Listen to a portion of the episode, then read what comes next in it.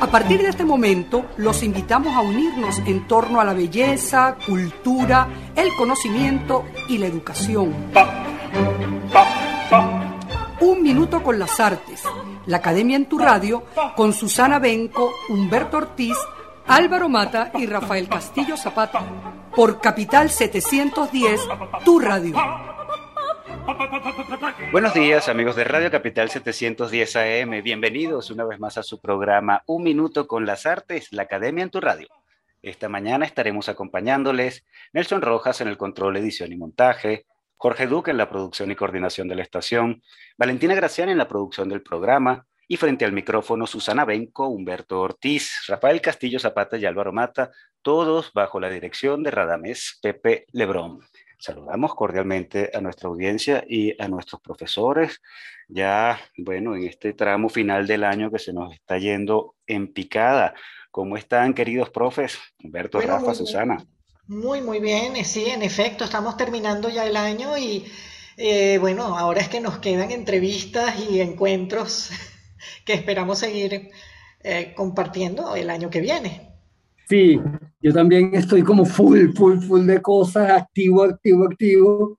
Y este año como que en diciembre se agarró a todo tratar de resolverse, pero muy contento y muy feliz de estar aquí como toda la semana, por supuesto, muy contento. Siempre contentos de reencontrar con mis amigos y con nuestros maravillosos invitados que, bueno, siempre hay algo magnífico en el campo cultural venezolano que nos sirve de material para para pasar una mañana divertida y, y aleccionadora. Y hoy yo amanecí por culpa de nuestra entrevistada de hoy, tipográfico y embrujado. Ya vamos a ver por qué. Uy, eso promete, si ya lo anuncias así, querido Rafa. Bueno, pobre de nuestra entrevistada de hoy, ¿de quién se trata? Nuestra amiga Gabriela Fontanillas, diseñadora gráfica y comunicadora visual con más de 20 años de experiencia en sistemas de identidad visual, diseño, producción editorial y experimentación tipográfica.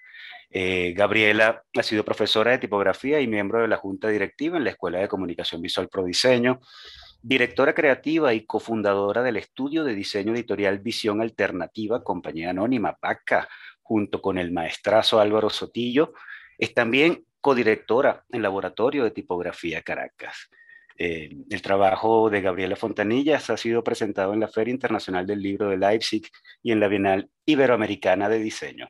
Su especialidad es el uso de la tipografía como forma de identidad visual. Bienvenida, Gabriela Fontanillas, a Un Minuto con las Artes. Muchísimas gracias, muchísimas gracias a todos. Un gran saludo, Humberto, Susana, de verdad, Álvaro y Rafael. Encantada de estar aquí con ustedes. Fíjate, yo, ¿cómo estás? Primero que nada, saludo y me encanta que estés con nosotros esta mañana. Y sobre todo cuando yo pienso una persona que tu especialidad es la tipografía, pero al mismo tiempo también, eh, digamos, tienes como una visión muy integral de lo que es el diseño, eh, una amplia experiencia en diseño de libros, de catálogos, pero hay algo más que me llama mucho la atención y que me parece importantísimo, que es también hacer todo eso en conjunción del trabajo para exposiciones. Siempre he sentido que el diseño para exposiciones es un diseño particular. Eh, pienso, no es cualquier diseño, no es nada más un logotipo o la imagen gráfica, que la imagen gráfica es lo primero que percibimos cuando recibimos notificación de alguna exposición. Pero además de esa imagen gráfica, hay un rol vital que siento que, no sé, a lo mejor me estoy equivocando, no tienen todos los diseñadores. Y tú y, Álvaro, Álvaro Sotillo, ustedes dos como, como dupla, este, sí la tienen, que es que se implican en la exposición. Eh, saben seguirle el curso eh, y en ese devenir el diseño que uno recibe de un catálogo, de un libro, lo estoy viendo específicamente en el libro de, el último que tengo, que es el de Magdalena Fernández, que me parece una joya. uno no solamente transcurre páginas y uno ve fotografías, sino que también el texto se implica en ese diseño. Eh, por ejemplo, párrafos en español que invaden el de inglés sin entorpecer la lectura, eh, la diferenciación de los idiomas, aparte de esa particularidad de diagramación, pues también hay diferenciación de tonos, uno gris, otro negro. Se siente en el clima del libro negro y blanco, que son, digamos, las tendencias general del libro. Y me disculpo que solo me centro en este, pero es justamente para ejemplificar cómo ustedes también le siguen el paso a Magdalena, con sus salas en oscuridad para apreciar eh, sus obras y sus videos a gran escala. Entonces es como un transcurrir a la par del artista y uno como lector va siguiendo ese clima. Bueno, ejemplos, yo sé, hay muchos, pero entonces también sé que en realidad en la práctica tuya también te has metido en museografía. Eh, me imagino que en Mundo Nenia de Loifer ha habido también un trabajo en equipo y también ha sido muy importante esa museografía. En fin, cuéntanos sobre esta experiencia, esta relación de oficios. Eh, bueno, particularmente en tu caso, pues esa experiencia tuya en algo muy integrado. Sí, bueno, yo la verdad es que eh, sin duda alguna uno va desarrollando como unas destrezas, ¿no? Yo creo que mm, eso viene de la formación que uno va heredando, de la experiencia que, que obtuvo Álvaro trabajando en el Museo de Bellas Artes, en la Galería Internacional, y luego tuve la oportunidad de ser muy colaboradora cuando estaba recién graduada en Prodiseño en el Centro Arte de la Estancia, que para mí yo lo considero como mi posgrado a nivel de formación. Pero eh, yo, yo la verdad es que no, hoy en día no diferencio, me cuesta a veces ya diferenciar eh, los diferentes géneros, las diferentes áreas en las cuales uno tiene que pensar desde el diseño. ¿no? Al final todo se basa en, ubicarse como espectador, en analizar profundamente, bien sea la obra de un artista, el contenido de un autor, eh, para un libro o para una museografía, e incluso a la hora de desarrollar un proyecto digital. Y, si partimos de ese reconocimiento que, está en el propósito original, es donde empiezan las ideas y donde empieza de alguna manera la consideración del otro, ¿no? Eh, y, y, así todo se va tejiendo. Eh, sin duda alguna siempre podría decir que hay un aspecto que marca el proceso de, de, de ideación de cada uno de los proyectos, que es la emoción que se despierta cuando uno se conecta profundamente con ese propósito. Eh, y eso, bueno, va detonando la experiencia, la búsqueda de esa experiencia, bien sea la experiencia de un lector a la hora de enfrentarse al libro, la experiencia de, de un visitante en una sala de exposición, la experiencia de cómo yo me ubico frente a, una pieza, pero incluso a una ficha técnica, eh, el ambiente y el clima que uno desea lograr para conmover al otro. El otro puede ser un lector, puede ser un visitante, puede ser un, eh, un navegador en un espacio de Internet. Es decir, creo que eso es lo que hoy en día lo veo como con más claridad. Y mm, considerar siempre al otro, pero lograr ese momento de conmoción, o ese momento donde, yo, donde uno está colocándose en esa posición para facilitar y para lograr esa inmersión, esa experiencia como espectador. Bueno, muy bello, porque justamente ahí voy. Eh, es ese entretejer es lo que yo siento que hace muy especial el trabajo de ustedes, porque no es nada más eh, viéndolo desde la perspectiva del diseñador, sino entendiendo el pensamiento del otro. Y además, cuando se trata de una exposición, no es nada más el artista, se trata de un equipo donde está un museógrafo, donde a la vez ese museógrafo se implica con el artista y trata de reinterpretarlo. Eh, y bueno, por supuesto, el escritor que penetra en el pensamiento visual del artista y entonces hay todo un grupo centrado, abocado en hacer ese gran entretejido y ustedes visualmente lo, llevan a cabo. Eh, bueno, precisamente en un libro. Estoy recordando también el libro de Gego, eh, bueno, los libros que he podido disfrutar ampliamente, donde de verdad se siente la compenetración con, lo, con quien están trabajando. ¿no? Bueno, me encanta tu respuesta. Gracias. Sí, yo creo que hay algo también que, que, que suma, que es muy importante en ese proceso de reconocer al otro desde el, bueno, desde el originario, del el artista, el autor, luego el reconocer los diferentes, el papel que, que hacemos, que, que, desempeñamos todas las partes del equipo.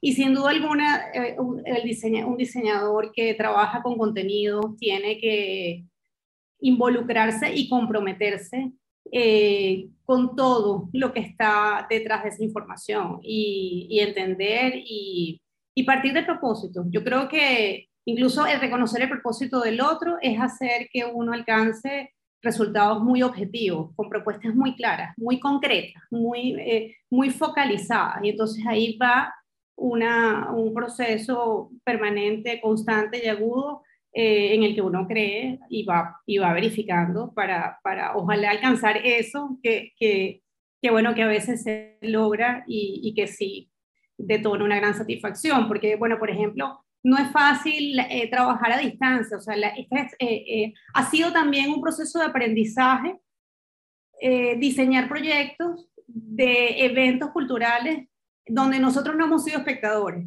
Eso ha sido también todo un ejercicio de, bueno, de aprendizaje, porque nosotros no tuvimos la experiencia de visitar las exposiciones de Magdalena. Entonces, desde la distancia, poder entender, poder imaginar, poder conocer profundamente eh, cómo fue la experiencia del espectador y qué propósito tenía Magdalena, no solamente con la obra, sino con lo que ella quería detonar en el en ese espacio, también eh, eh, generó muchas ideas en, el, en esta publicación particularmente. Estupendo. Bueno, nosotros eh, vamos a hacer una pausa, Gabriela, para escuchar nuestro primer tema de la mañana de hoy. Tema musical se trata de Ojos Brujos, eh, compuesto por Gonzalo Roy, quien es, por cierto, bisabuelo de nuestra entrevistada de Gabriela Fontanilla. Esto interpretado por Leo Brower. Y ya regresamos.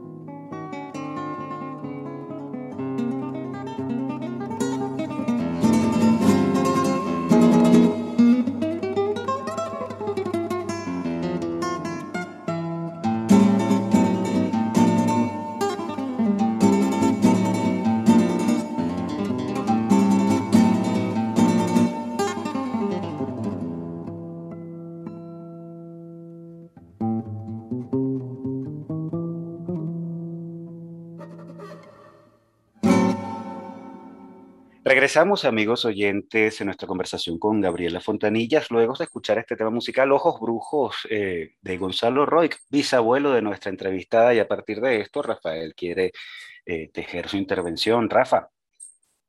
Sí, eh, bueno, siempre sorprende que una persona tenga un antepasado como, como el autor de la letra de esta canción, ¿verdad? Yo nunca me imaginé que Gabriela Fontanilla fuera la bisnieta del autor de Ojos Brujos. Y bueno, es es una coincidencia histórica y también em, providencial que nos permite hablar de un tema fundamental para el diseño gráfico y tipográfico, que son las especialidades de nuestra querida invitada, eh, y que tiene que ver obviamente con el trabajo de la mirada, ¿no? Es decir, el, embrujo de los ojos y el peligro del embrujo de los ojos, ¿no? Porque hay una, una experiencia que todos hemos tenido con el diseño, con el diseño gráfico, eh, en el que a veces el embrujo de los ojos oculta eh, la sustancia de lo que se quiere mostrar. No sé si me entiende. Es decir, a veces el diseñador se deja llevar por la fascinación del diseño, es decir, por la disposición gráfica del texto en el espacio, por la elección de los tipos, por la, eh, la organización pues, de la página, que es una de las aventuras del diseño y en la cual eh, tanto Álvaro Sotillo como Gabriela Fontanilla son, digamos, unos especialistas de alto nivel y de, de unos logros muy particulares. Pero sí quería que, que Gabriela, aprovechar la oportunidad que ya está aquí, cómo controla ella como, como diseñadora esa tentación embrujadora de la belleza pura, de lo gráfico, frente a los textos que tiene que, eh, que, tiene que diseñar. Es por ejemplo, frente a una novela, frente a un poema, frente a un ensayo, cómo ella logra el equilibrio, se lo plantea, tiene que planteárselo, me imagino, el equilibrio entre lo que el texto dice, lo que el texto necesita para hacerse legible y el trabajo del diseñador al organizar la página y al proponer una tipografía particular. Es decir, cómo es ese juego entre lo que el texto te pide y lo que la fascinación tuya yo diría, vocacional por eh, lo gráfico, te impone. O sea, cómo juegas, ese, cómo se danza ahí entre el gráfico y el texto. Pequeña pregunta, ¿no? Gracias. Eh, bueno, sí, eh, lo, lo, definitivamente se conecta con lo que dije al inicio hay un punto de partida en la metodología de trabajo que, que, se ha ido cada vez más sistematizando producto de esta experiencia de trabajar con Álvaro, que mm, es partir de los contenidos. Eh, analizar el contenido, reconocer su propia naturaleza, su propia estructura, su propia, su propia forma narrativa, tomar en cuenta para quién, además, para quién, para quién se escribió, en hablando en este caso de, contenidos textuales. Y, ahí se va dando un proceso, un tejido eh, progresivo, porque, a ver, algo que es fundamental es que las ideas en, en, nuestro, en nuestra dinámica nunca están preconcebidas. Es decir, eso siempre, y, luego, bueno, en ningún momento se plantea una, una ruta por los efectos, eh, sino que de nuevo, los contenidos determinan realmente las ideas. El análisis de ese contenido, el reconocimiento de ese contenido, qué tipo de contenido es, para quién va, por supuesto, planteamos eh, cuál es el formato ideal de lectura de ese contenido, en qué papel, qué densidad, qué tipo de encuadernación, si es un libro de lectura, si es un libro de mesa, si es un libro de, de estar en estado de reposo, es decir, todas esas consideraciones van sumando Ah, y, por supuesto llega el momento, bueno, ¿cuál es la escala ideal de lectura para ese contenido? ¿Cuál es la fuente tipográfica apropiada? Eh, ¿O cuáles son las familias tipográficas que uno puede combinar que le dé sentido a, a, esa, a ese contenido, a esa narración, a ese discurso? Eh, y eso va construyendo una visualidad. la letra se convierte en el recurso de expresión, es decir, la, la letra es la gráfica. Eh, por eso tipográfica es tan, tan presente en ese proceso. Y, y si uno reconoce siempre esa naturaleza de esa información y va trabajando con todos estos criterios, respetando y siempre sumando y, no compitiendo en ningún momento, donde el diseñador no se siente, sino que el diseñador es un servidor. El diseñador está para poner, facilitarle al otro, en este caso, eh, de la manera más amable, más seductora, más cordial, eh, la lectura de sus contenidos. Ese, ese, ese, y ahí, bueno, por supuesto que a veces ya empiezan a surgir ideas, ideas de composición, eh, ideas de, de manejo del espacio, pero cuando parten del contenido, de lo que el propio contenido sugiere, aquello se va, se va cantando, se va cosiendo, no, no sé si respondo.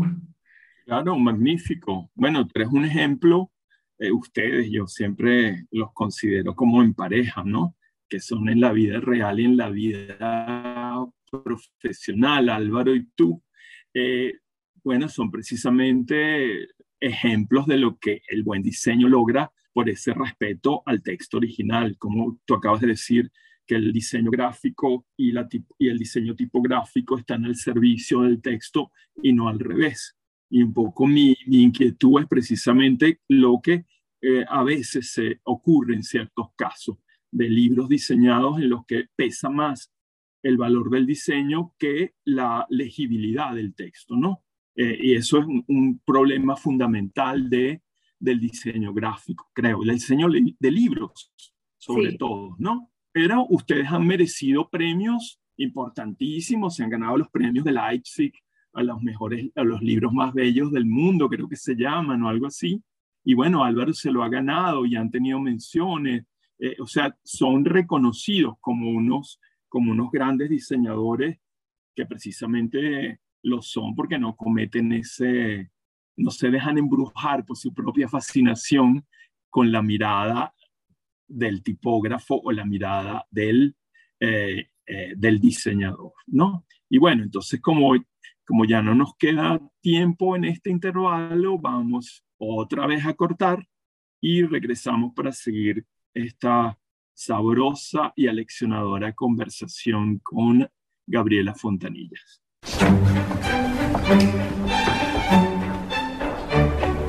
No se aparten del dial, ya regresamos en Un Minuto con las Artes.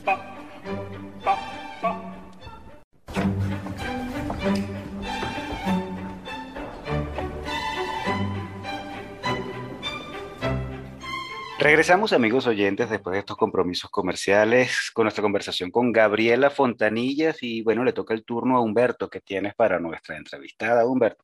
Bueno, todo un realísimo saludo a mi estimadísima Gabriela. Yo tuve el gran honor de tenerla como alumna en Prodiseño, la conozco desde sus comienzos y quisiera como retomar un poco ese esos, esos recuerdos, porque se me han venido a la cabeza muchísimas cosas cuando supe que, que te íbamos a entrevistar. Y, y quería como que escucharte sobre cómo fue esa experiencia tuya en Prodiseño, eh, que recuerdo cierto interés tuyo por la animación, yo no sé cómo, cómo siguió ese camino de la animación en ti, y, y bueno, también recuerdo lo trabajadora que era, lo fuertemente trabajadora, como te metías en todo, como hacías de todo, era así, y como casi la representante del curso, que no sé si había representante del curso ahí o no, pero ella siempre estaba a la cabeza de todo, a la cabeza de todo lo que hacía ese grupo. Eras tú, Gabriela, yo, yo recuerdo eso con mucha claridad y mucha precisión. Y luego te quedaste en Prodiseño, fuiste parte de la junta directiva de Prodiseño y bueno, quería ver cómo fue esa experiencia tuya como alumna y como pedagoga de un instituto tan importante en el diseño gráfico venezolano como fue Prodiseño, que me hablaras un poco de eso, la gente, los, del trato con los profesores y con los alumnos de, de Prodiseño, cómo fue, cómo, cómo lo recuerdas, cómo, sí, cómo, ahora que Prodiseño ya no existe, pero bueno. Bueno, homenaje a Prodiseño. Gracias, Humberto. La buena noticia es que todavía existe, em, pero vamos, vamos a hablar del atrás. De verdad, gracias. Sí, Prodiseño, bueno, es mi gran escuela, mi, una etapa de formación extraordinaria. pero de verdad bendecida que tuve la, la, suerte de poder haber vivido, porque yo fui, yo pertenecí a la, a la primera generación que estudió los cuatro años completos, es decir, la primera generación que se gradúa por primera vez estudiando los cuatro años en Prodiseño. Eh, entonces fue una experiencia extraordinaria porque éramos parte de un programa piloto, estábamos realmente eh, poniendo a prueba toda la estructura, todo el, programa de estudio. bueno, estábamos además en, disfrutando la energía, el entusiasmo que, que, había reunido a una cantidad de personas del campo de la cultura, de las artes y del diseño en ese momento, sumados a una iniciativa que había sido producto de un grupo de estudiantes que se organizaron como asociación civil junto con un grupo de profesores para fundar a Prodiseño. Entonces, aquello era permanentemente un estado de efervescencia de, y de grandes discusiones extraordinarias donde se debatían en posturas distintas sobre cuál era la idea del estudio y de la formación del diseño en ese momento. Eh, yo, de verdad, uno todo el tiempo estaba problematizado, uno nunca tenía un estado de confort. Y, yo creo que esa fue para mí la mejor ah, formación con la que me he podido quedar.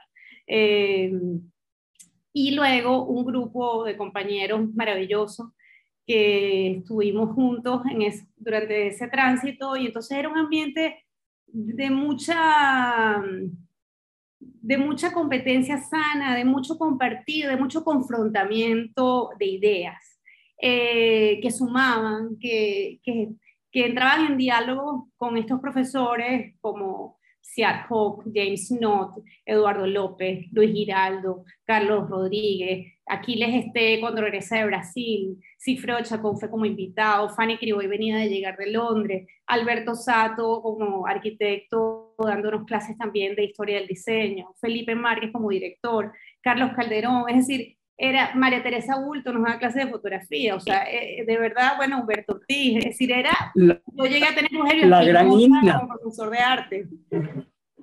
La gran Ina, además. Ina Bainó. Ina, Ina Bainó, sí, sí, es era, maravilloso. Cada, yo, y, la cantidad que estoy dejando, o sea, de personas, eh, Aiza Díaz, eh, Ibrahim Nebreda, o sea, tantos profesores que, que puedo, todos fueron nuestros maestros es decir, aquello fue realmente un privilegio y un momento histórico que mm, no sé si se va a poder repetir igual, obviamente, pero fue un privilegio haber estudiado ahí y haber recibido tanta información tan distinta, porque además una de las mejores cosas que había en diseño era que habían desencuentros, habían líneas eh, intelectuales muy diferentes. Hubo una etapa de confrontación entre el diseño puro y el diseño no puro, es decir, el diseño visto hacia la comunicación.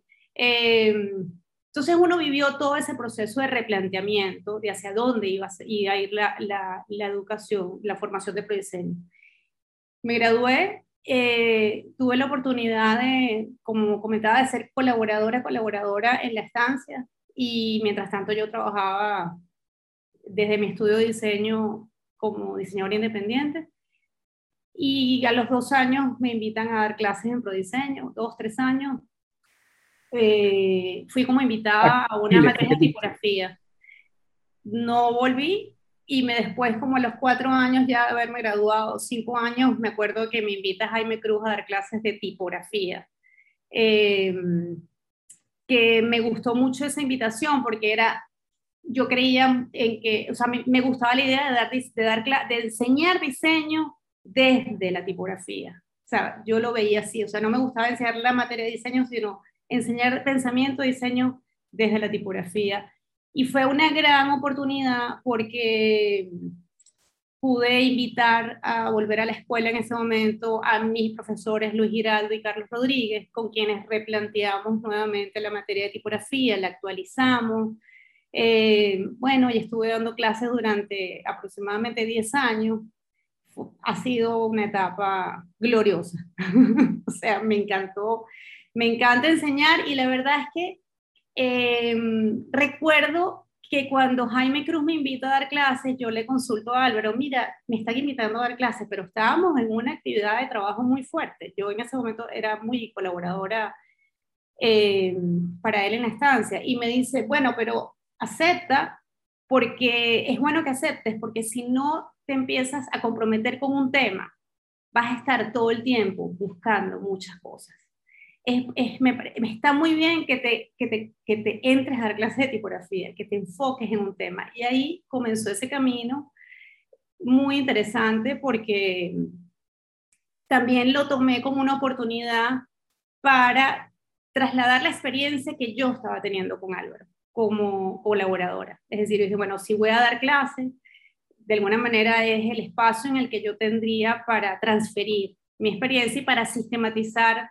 mucho de lo que se estaba practicando en el ejercicio del diseño desde la colaboración del eh, en, distintos proyectos. Em, eso también dio pie para empezar a traer pasantes al estudio y abrir el abanico de, de formación de jóvenes diseñadores. ¿no? Eh, bueno, así todo fue, ha transcurrido los años y, hoy en día creo que estoy súper contenta de haber dado ese paso. Fue una etapa de mucha energía y de mucha entrega y de gran vocación que, me encantaría repetir. Me encanta dar clases. Dejé de dar clases por muchos años y si hay algo que quiero volver a hacer es volver a dar clases. Mira, animación entonces se fue quedando gracias un poquito atrás por lo de la clase, cómo pasó tu tendencia hacia la animación, mi querida Gabriela. ¿Qué hiciste con eso?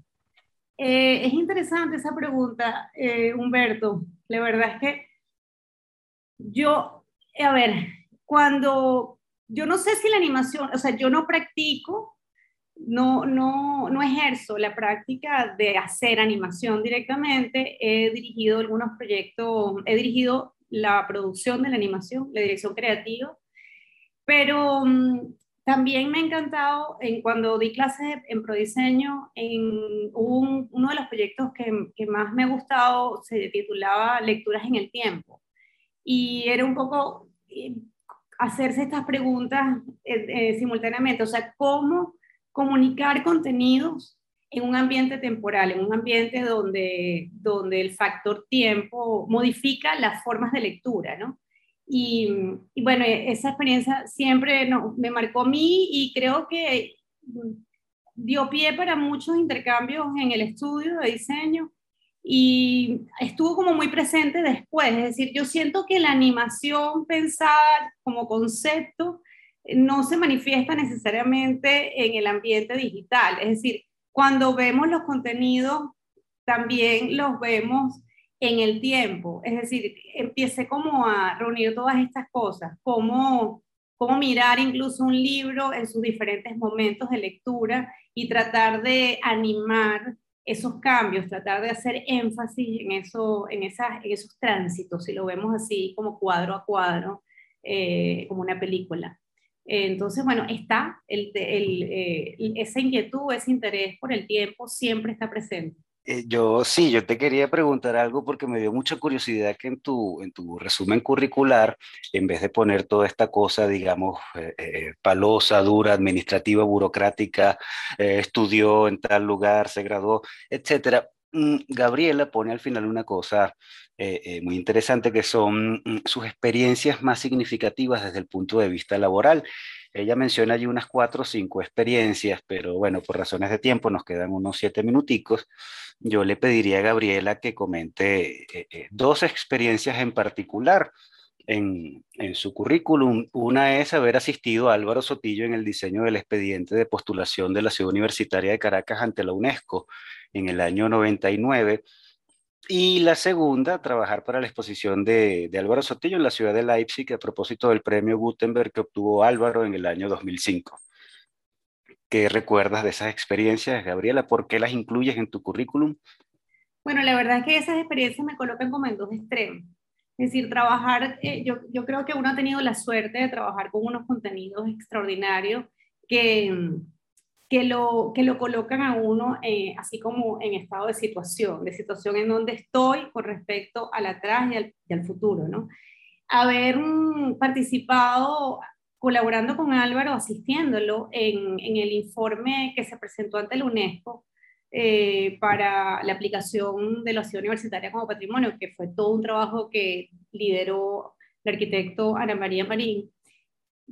Más allá de la dimensión del proyecto, porque era monumental, eran nueve tomos, un trabajo gigantesco, donde había un equipo muy grande de, arquitectos eh, haciendo posible todo el levantamiento de esta información, era, era ver este informe y, poder reconocer la magnitud de la obra que significaba la Ciudad Universitaria de Caracas. Es decir, reconocerla como, como ícono dentro de nuestra ciudad y dentro de nuestra cultura y de nuestra formación. Es decir, era como mirar atrás de aquello que nos estaba diciendo algo más grande de lo que estábamos incluso eh, entendiendo, ¿no? Y además era, eh, fue un documento extraordinario a nivel de, de, exposición de ideas. Y, bueno, en, en, ese sentido, cuando me refiero a las experiencias, eh, tiene que ver con la experiencia de haber estado cerca de estos contenidos, que, que, lo ponen a uno siempre en un estado como de revisión y de reflexión, ¿no? Eh, y luego el otro extremo, por supuesto, coloco la, la experiencia de haber mm, tenido, eh, coordinado, colaborado, asistido, producido, o sea, uno aquí uno está en todo.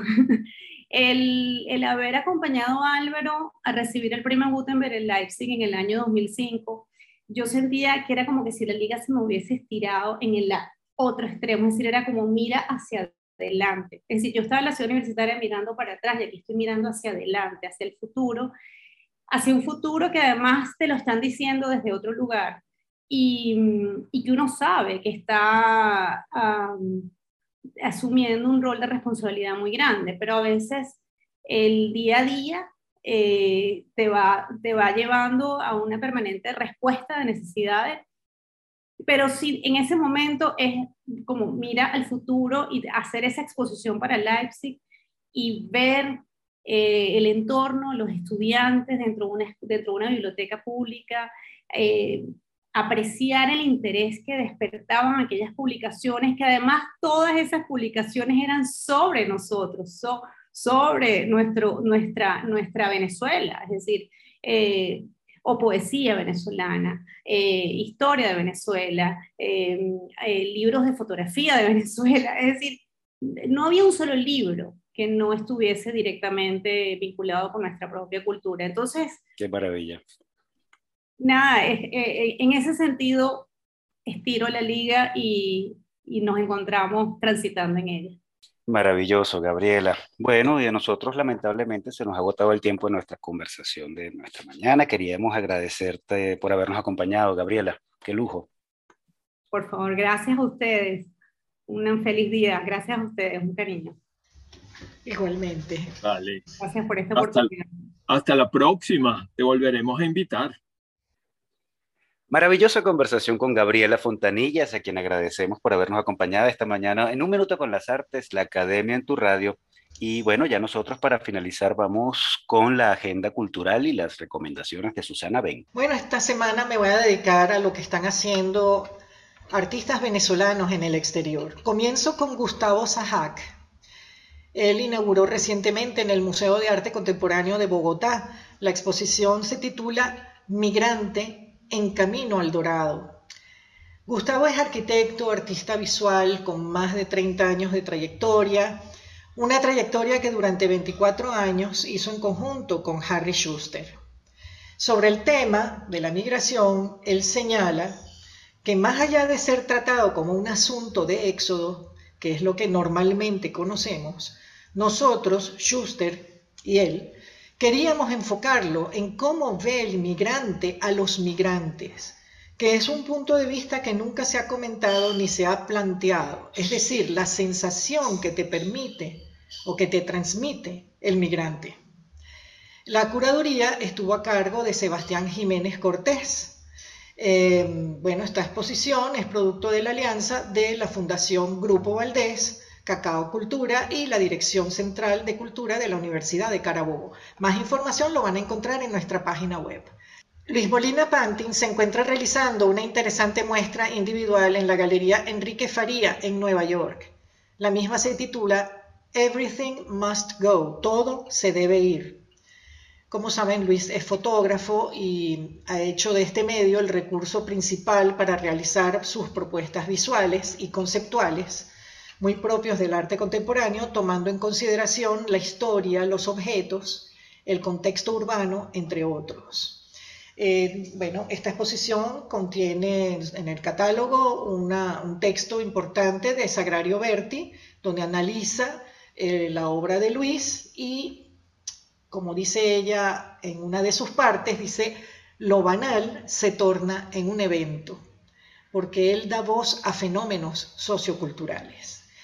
Más información en nuestra página web, donde verán también el enlace con la Galería Enrique Faría. Por otro lado, acaba de inaugurar el artista Rolando Peña en la Galería Art Media Gallery en Miami. La muestra se titula A Matter of Perspective, una cuestión de perspectiva. Conocido, eh, bueno, él es conocido por un tema que lo ha guiado a lo largo de gran parte de su trayectoria, que, como saben, es el tema del petróleo, la relación del arte, ciencia y tecnología, pero en este caso estamos viendo otra faceta de un Rolando eh, interesado en la creación de ámbitos creados a través de la perspectiva y los puntos de fuga. Eh, sobre, sobre este aspecto de la obra de Rolando Peña, recomiendo un texto del crítico Pierre Restany, que también podrán ver en nuestra página web los enlaces para, para llegar a ello. La, por otro lado, en colectivas, tenemos que en Roma se inauguró la exposición Abstractura, del movimiento artístico con mismo nombre, em, que está eh, abierta en una iglesia, la iglesia de San Francisco en Roma, que va a durar hasta 28 de noviembre. Entre los participantes se encuentra Arturo Millán, artista perteneciente igualmente a Abstractura, así como al movimiento Madí, también conocido por, su gestión años atrás como director del Museo Narváez en Por la Mar y es toda una personalidad allá en el estado Nueva Esparta. Eh, esta muestra pues, ha sido patrocinada por la Comune de Santa Agata di Goti y eh, la presentación es de la crítico internacional y fundadora de Abstractura, Rosario Pinto. Por otro lado, tenemos en Georgia, ese país ubicado entre Europa y Asia que anteriormente perteneciera a la Unión Soviética, exactamente en la capital, Tiflis, eh, pues en un espacio llamado Gamrekeli Modern, cuyas siglas es GAMO, está abriendo una interesante, o mejor dicho, abrió recientemente una interesante muestra colectiva llamada Ideal Black, negro ideal. El eje de esta exposición es el blanco y negro y participan artistas que trabajan diversos medios, entre los cuales se encuentran los venezolanos radicados en París desde hace muchos años, Anet Turrillo y Karim Borjas. Ambos presentan dos interesantes instalaciones. Eh, bueno, una pues con el tema referente a lo femenino a través del mito de Ariadna y Karim con una instalación fotográfica en el que nuevamente pues él pone en evidencia eh, imágenes que dan cuenta de la condición humana y por otro lado se identifica con la situación del planeta, eh, vistos en, forma circular y fragmentada como imagen pues, del devenir del tiempo y del espacio. Por otro lado tenemos en Estados Unidos Mari Bellorín y Raquel Finol, ambas artistas zulianas radicadas, una en Nueva, Orleans y la otra en Kissimmee, en Florida.